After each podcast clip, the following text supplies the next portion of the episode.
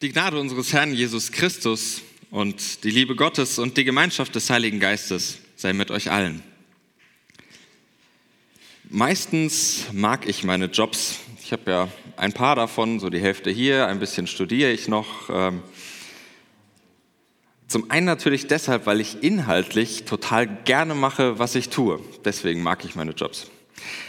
Zum anderen aber auch schon deshalb, weil ich außer meinem Laptop, ein paar Büchern, okay, meine Frau würde sagen, viele Bücher und einer Tasse Kaffee eigentlich nicht so viel brauche, um arbeiten zu können. Und ich kann dann auch arbeiten, wann und wo ich will.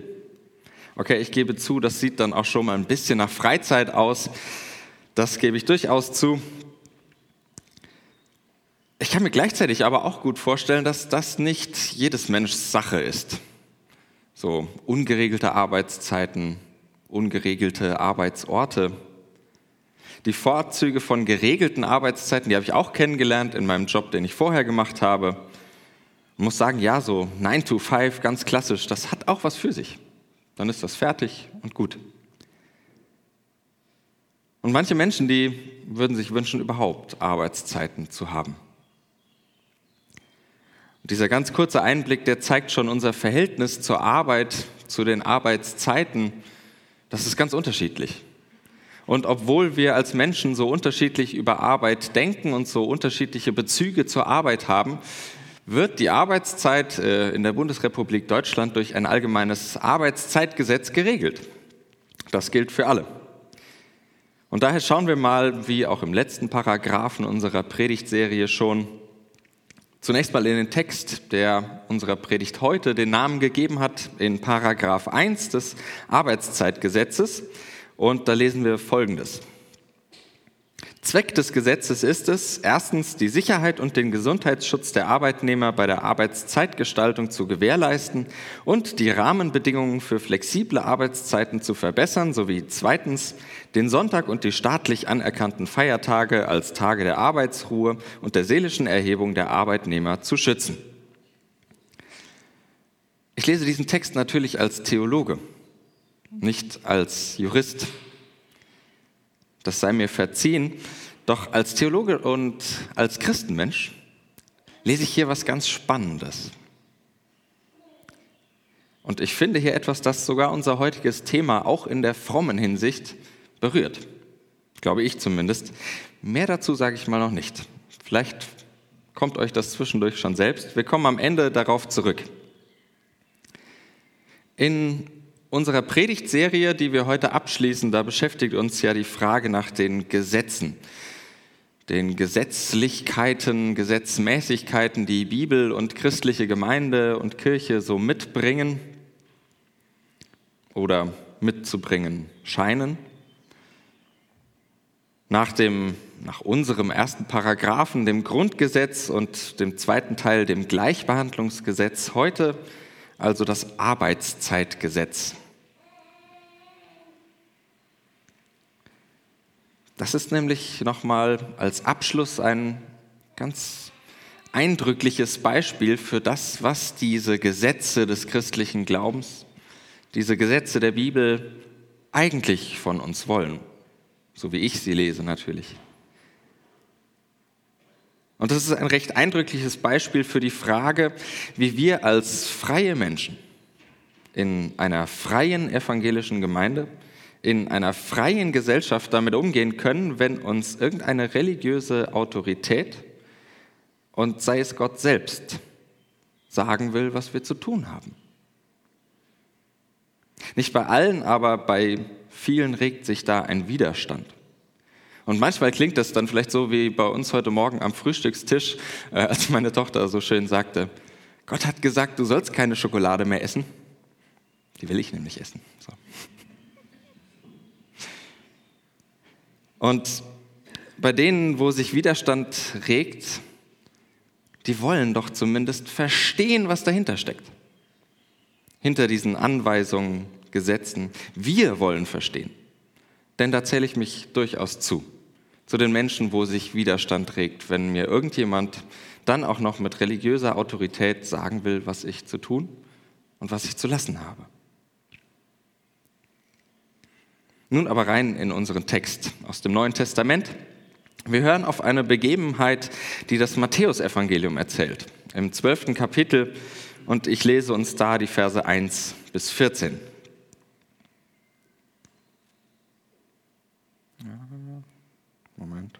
da ist was durcheinander geraten. So. Zu der Zeit ging Jesus am Schabbat durch die Kornfelder. Und seine Jüngerinnen und Jünger waren hungrig und fingen an, Ehren auszuraufen und zu essen.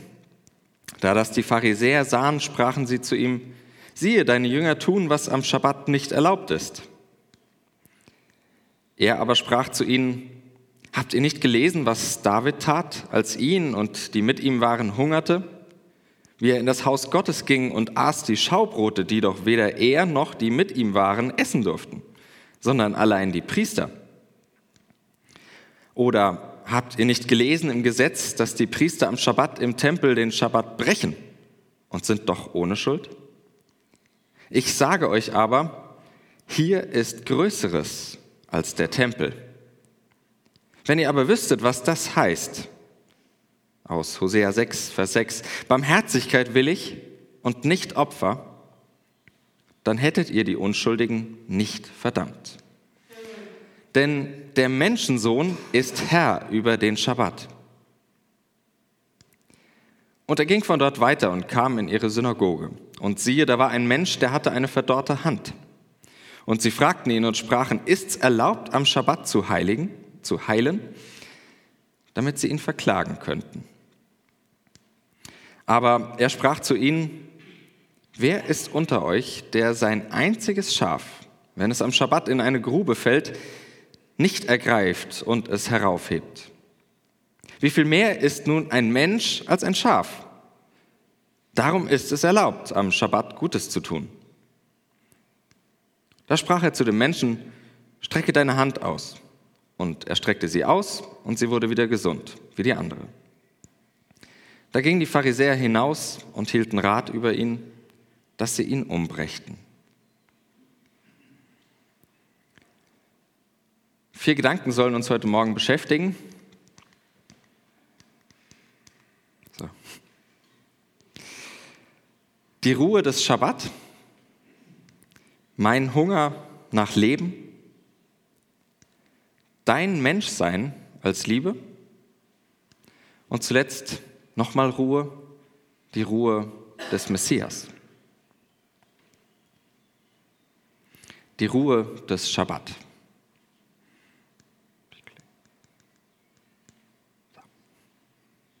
Worum geht es hier eigentlich in dieser Geschichte, in diesem Bibeltext? In aller Kürze zusammengefasst, die Schülerinnen und Schüler von Jesus, die tun etwas und in der zweiten Szene auch der Lehrer selbst, das nach allgemeiner jüdischer Gepflogenheit nicht gestattet ist. Sie ernten in gewisser Weise oder Jesus heilt am Schabbat. Skandal. Denn dieser Schabbat ist nun wirklich etwas Besonderes. Von daher ist die Aufregung, die in unserem Text steckt, völlig nachvollziehbar. Für uns als christliche Menschen nicht mehr unbedingt so direkt, aber für jemanden in jüdischem Kontext völlig klar, dass man sich darüber aufregen kann. Das ist klar. Die Pharisäer haben hier eben einfach gar nicht so Unrecht mit ihrer Anklage mit ihrer Aufregung, mit ihrem Vorwurf. Denn das macht man einfach nicht. Am Schabbat arbeiten, ernten, heilen. Das wäre in etwa so, als würde man in einer christlichen Gemeinde zum Beispiel das Kreuz als Feuerholz benutzen. Da geht es um das Zentrum des eigenen Glaubens. Es geht genauer gesagt um das Symbol um die Symbole des eigenen Glaubens. Das, was für das Wichtigste steht. Und es geht in gewisser Weise darum, wie respektvoll wir damit umgehen. Und dieser Schabbat, der gehört definitiv ins Zentrum des Judentums, des Glaubens Jesu. Denn er greift ein wenig unser Thema von letzter Woche auf. Im Schabbat geht es um Gleichbehandlung. Es geht um Gerechtigkeit. An einem Tag in der Woche nämlich sind alle gleich. Denn alle haben frei. Sechs Tage sollst du deine Arbeit tun, aber am siebenten Tage sollst du ruhen, auf dass dein Rind und Esel sich ausruhen und deiner Sklavin Sohn und der Fremdling sich erquicken. So klingt es in einer der wahrscheinlich ältesten Versionen des Schabbatgebotes im Exodus 23, Vers 12. Und sofort springt ins Auge, nicht nur ich, sondern auch alle, die vermeintlich unter mir stehen. Vom Fremdling über den Sklavensohn bis hin zum Tier und in anderen Versionen sogar das Land, auf dem ich anbaue. Der Schabbat ist für alle da. Darin kommt etwas von der Gerechtigkeit des Gottes Israel zum Ausdruck, der denen zu Recht und Gerechtigkeit verhilft, die keine Anwältin haben. Schabbat ist zur Ruhe kommen für die Gehetzten. Schabbat ist Erholung für die Vertriebenen. Schabbat ist Rücksicht auf die, die sonst im Trubel des geschäftigen Alltags untergehen, aus dem Blick geraten sind. Und deshalb ist der Schabbat ein tiefer Ausdruck dessen, was Gott will, was Gott ist. Und daran ändert sich durch unseren Text auch erstmal nichts, würde ich sagen. Und man sollte immer bedenken, wenn man solche Texte liest, gerade wo Jesus mit Pharisäern äh, im Clinch zu liegen scheint, hier diskutieren Juden auf beiden Seiten über ihren Schabbat. Jesus und auch die ersten Gemeinden, das waren alles Juden. Die haben natürlich alle den Schabbat gehalten. Und natürlich diskutiert man da genauso, wie wir das heute in Gemeinden tun, über die Inhalte unseres Glaubens, über die Symbole des Glaubens, über die Ausdrücke, wie wir das leben, was wir glauben.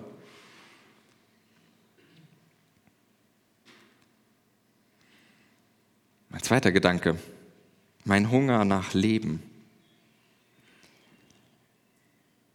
Aber auch ganz unabhängig davon, zu welcher Religion nun dieser Schabbat gehört, darin kommt doch etwas universal Menschliches zum Ausdruck, finde ich. Nämlich die Sehnsucht danach, zur Ruhe zu kommen. Zu einer Ruhe, die mehr ist als bloß Freizeit. Die Abwesenheit von Arbeit, das Bedürfnis, beachtet zu werden. Mehr zu sein als nur ein Eintrag in irgendeiner Liste. Und der Hunger aus unserem Text, der ist für mich da ein ganz passendes Bild. Der Hunger, der kommt immer wieder. Da kann ich noch so viel essen. Er drängt sich meist mehr oder weniger unkontrollierbar auf, wenn ich Kochshows gucke oder einkaufen gehe. Eben da, wo ich mit der Fülle der Regale und der Leere in meinem eigenen Kühlschrank konfrontiert bin.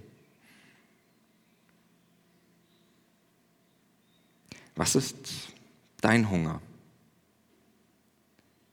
Oder was ist deine verdorrte Hand. Was immer damit im Text medizinisch gemeint sein mag. Ich frage mich, was sind die Dinge, die mich im Leben einschränken? Was hält mich vom Leben ab? Oder was oder wer hält dich vom Leben fern? Die Antworten kann ich dir nicht abnehmen. Die musst du finden. Aber vielleicht klingt deine Antwort ja so, ich kann aber doch nicht. Oder so, was denken denn die anderen, wenn...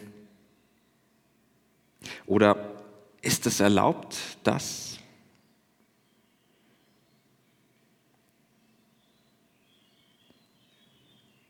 Etwas steht zwischen dir und dem Leben, das du eigentlich führen könntest, eigentlich führen möchtest. Manchmal bist du es vielleicht selbst, bestimmt. Manchmal sind es vielleicht andere, mag sein. Und dann sind da noch diese ungeschriebenen Gesetze. Gesetze einer Gesellschaft, nicht selten die mehr oder weniger bekannten Regeln einer Gemeinde. Gern verpackt in ein Gott weiß am besten, was gut für dich ist. Hinter dem wohl aber auch ab und zu vielleicht einfach nur der Bruder X oder die Schwester Y stecken. Aber nach meinem Hunger wird nicht wirklich gefragt. Versteht mich bitte nicht falsch, ich predige nicht ein Anything Goes, die völlige Beliebigkeit, auch nicht die Erfüllung aller Wunschträume. Es geht mir auch nicht um einen Freifahrtschein, einfach plump zu tun und zu lassen, was ich will. Mir geht es um die Freiheit zur eigenen Verantwortung. Denn ich traue uns zu, dass wir uns Gedanken darüber machen, welches Verhalten unser Miteinander fördert, unser Leben fördert, das Leben des anderen fördert. Ich traue dir zu, verantwortlich zu entscheiden, auf welche Weise du dich ins Leben einfügen möchtest. Und ich verlange mir selbst ab, den echten Hunger meiner Mitmenschen wahr und ernst zu nehmen. Das alles in der Verantwortung vor Christus, der auch im Zentrum unseres Textes steht. In der Orientierung an dem, was wir in Jesus als sinnvolles Leben entdecken. In der ständigen Selbstkritik vor dem Gebot der Nächstenliebe. Und Freiheit ist daher für mich, finde ich, viel anstrengender, als ihr das manchmal vorgeworfen wird.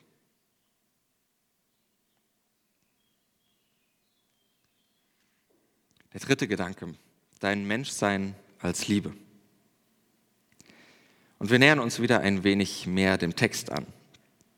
So wie das Matthäusevangelium Ihnen uns erzählt, da kommen hier zwei Weisen zum Vorschein, mit den gesellschaftlich-religiösen Gesetzen umzugehen. Oder nennen wir sie mal nicht Gesetze, sondern Anforderungen an das Leben. Das Evangelium stellt die Pharisäer und Jesus einander gegenüber. Das ist so ein bekanntes Muster. Das kennen wir von den Evangelien. Er übertreibt hier aber ein wenig, der Evangelist. Denn so weit voneinander entfernt, wie diese beiden Gruppen hier scheinen, waren sie eigentlich gar nicht. Die Position, die Jesus hier vertritt, die findet sich durchaus im pharisäischen Judentum. Die gibt es da auch. Aber der Text will etwas deutlich machen und da helfen einfach klare Kontraste. Die Pharisäer erscheinen hier und öfter, und so kennen wir sie wahrscheinlich auch, als echte Paragraphenreiter. Und das macht sie für mich erstmal ein wenig unsympathisch, aber wie gesagt, so ganz im Unrecht waren sie sicher nicht. Sie bestehen darauf, dass der Schabbat als Ruhetag einzuhalten ist. Als Tag der erholsamen Gerechtigkeit Gottes. Und eigentlich haben sie also das Recht auf ihrer Seite. Dagegen ist die Position, die Jesus hier vertritt, sehr viel angreifbarer. Denn schließlich ist er es ja, der hier eine Ausnahme fordert. Eine Ausnahme von der Regel. Natürlich will er nicht den Schabbat abschaffen. Wie gesagt, er lebte und er starb auch als Jude. Aber, und das ist der gewaltige Unterschied, er versteht das Gesetz von einer größeren Ordnung her, von einem weitreichenderen Prinzip, von einem sehr viel weicheren Kriterium, von der Menschenliebe her. Vielleicht denkst du dir jetzt, ja gut, Menschenliebe, das ist so ein weiter Begriff, da kann man irgendwie auch alles drunter fassen. Und wenn du das so denkst, dann kann ich dir nur zustimmen. Ja, das ist ein weiter Begriff. Natürlich ist es ein Richtwert, der sehr viel weniger eindeutig ist, der sehr viel schwieriger zu fassen ist der nur ganz schwer in ein schlichtes Du darfst das, du darfst das nicht System einzuordnen ist. Aber wisst ihr was? So erlebe ich Gott doch auch. Nicht immer eindeutig. Meist unfassbar unmöglich in ein einfaches System einzuordnen. Warum sollte dann plötzlich ganz eindeutig sein, was Gott vom Leben fordert? Was Gott von mir will? Von uns?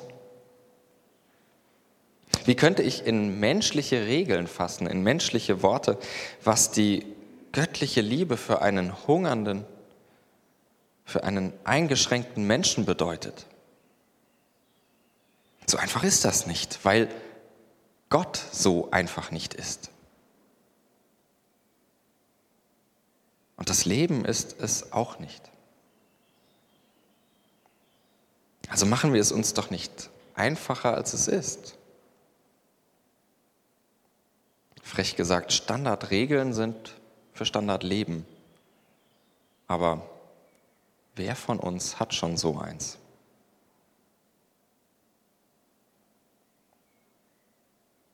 Vielleicht kennt ihr die Erfahrung Kundenservice im weitesten Sinne.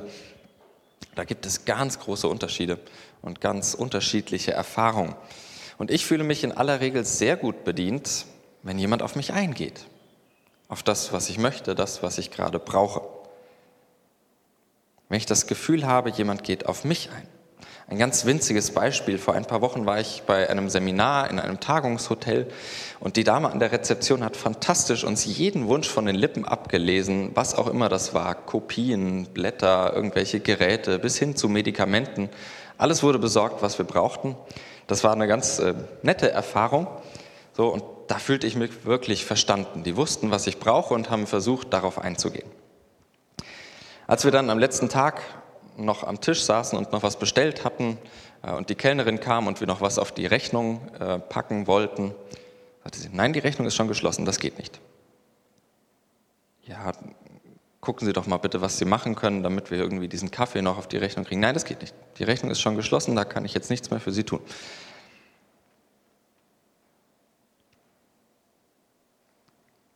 Was ich mit diesem banalen Beispiel sagen will, ahnt ihr vermutlich schon. Menschenliebe bedeutet, auf die Person einzugehen und auf das, was sie braucht, anstatt einfach auf dem vermutlichen oder vermeintlichen Recht zu bestehen. Und ich erlebe christliche Kirchen leider aber immer wieder mal wie diese Kellnerin. Und ich empfinde es als erfreuliche und manchmal mich überraschende Ausnahme, wenn Gemeinde tatsächlich den Menschen in den Blick nimmt. So wie er ist. Mit allem, was er oder sie braucht. Ich meine damit natürlich nicht, dass Gemeinde per se menschenunfreundlich ist. Darum geht es mir nicht. Im Gegenteil.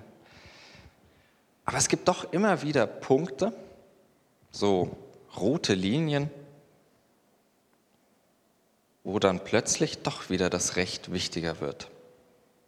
Irgendwo hört der Spaß dann doch auf. Spätestens bei deinem Bibelverständnis oder bei deiner sexuellen Orientierung, wenn sie ein bisschen von der Norm abweicht.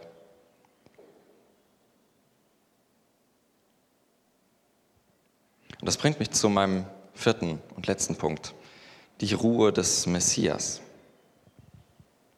Ich glaube, das ist natürlich meine Meinung und meine Interpretation, aber ich glaube, Jesus würde wohl sagen, Freunde, es gibt Wichtigeres als eure manchmal komischen Regeln.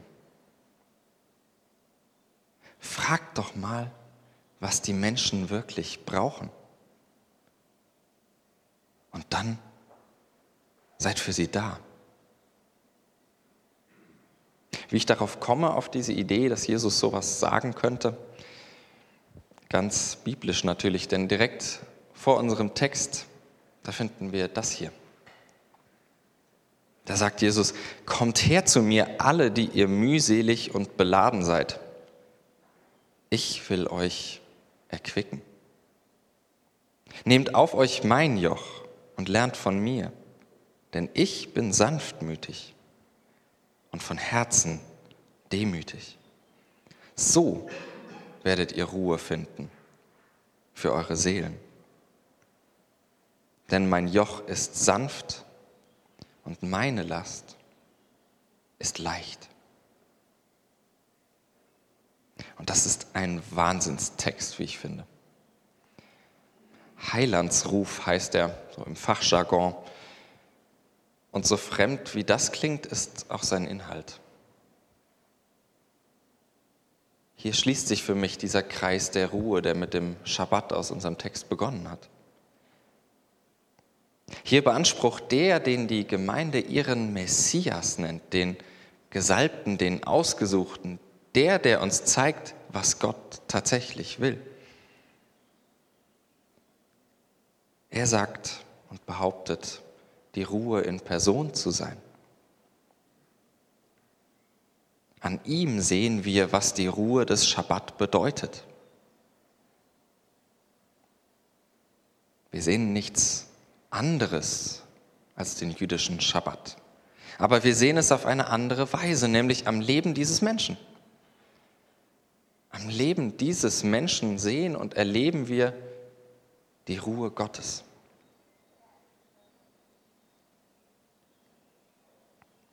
Ich wage eine Behauptung, die habe ich ja auch schon mal gesagt und ich werde sie auch immer wieder sagen, wo wir unsere Ideale und Regeln über den Menschen stellen. Und seien diese Menschen wir selbst. Das kommt auch oft genug vor. Da kommen wir nicht zur Ruhe. Weil es immer irgendeine Regel gibt, die mich beunruhigt. Und zur Not denke ich mir eine aus, die mich beunruhigt. Da sind wir Menschen ganz kreativ. Ich glaube erst, wo wir die Prioritäten ändern und die Menschen zur Not auch über unsere Regeln stellen.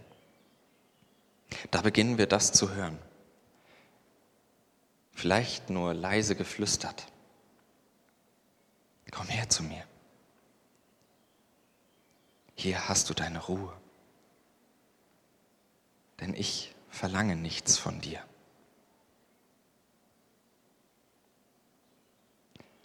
Das ist mein Bild von christlichem Glauben, von christlicher Gemeinde. Dass Menschen bei uns in der Gegenwart dieses Messias, dieses Gottessohns, der, der so nah an Gott dran ist, Jesus. Dass wir dort wenigstens ein bisschen Ruhe finden für unsere geschundenen Seelen, dass Menschen für ihre Seelen Ruhe finden. Weil wir sie als die Personen, die sie sind, mit dem, was sie mitbringen und dem, was sie brauchen, höher stellen als unsere Regeln.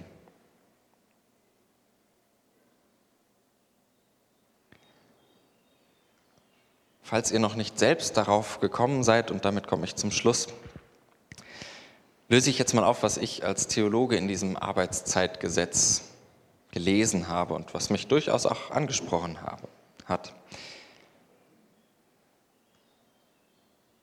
Der Zweck dieses Gesetzes ist nicht das Gesetz, sondern es sind die Arbeitnehmerinnen und Arbeitnehmer. Sogar die Ruhe für ihre Seelen wenn man das mal so übertragen möchte. Es ist nicht das Gesetz selbst, sondern es sind die Menschen. Und damit endet auch unsere Predigtserie zu den Gesetzen. Oder eigentlich ja doch irgendwie eher zu den Menschen. Und ich lade euch ein, lasst uns um Gottes Willen die Menschen zu unserem Gesetz machen. So, wie sie sind, mit dem, was sie tatsächlich brauchen. Ich glaube, dann bräuchten wir viel weniger Paragraphen. Und der Friede Gottes, der höher ist als alle unsere Vernunft, der wird eure Herzen und Sinne in Jesus Christus bewahren. Amen.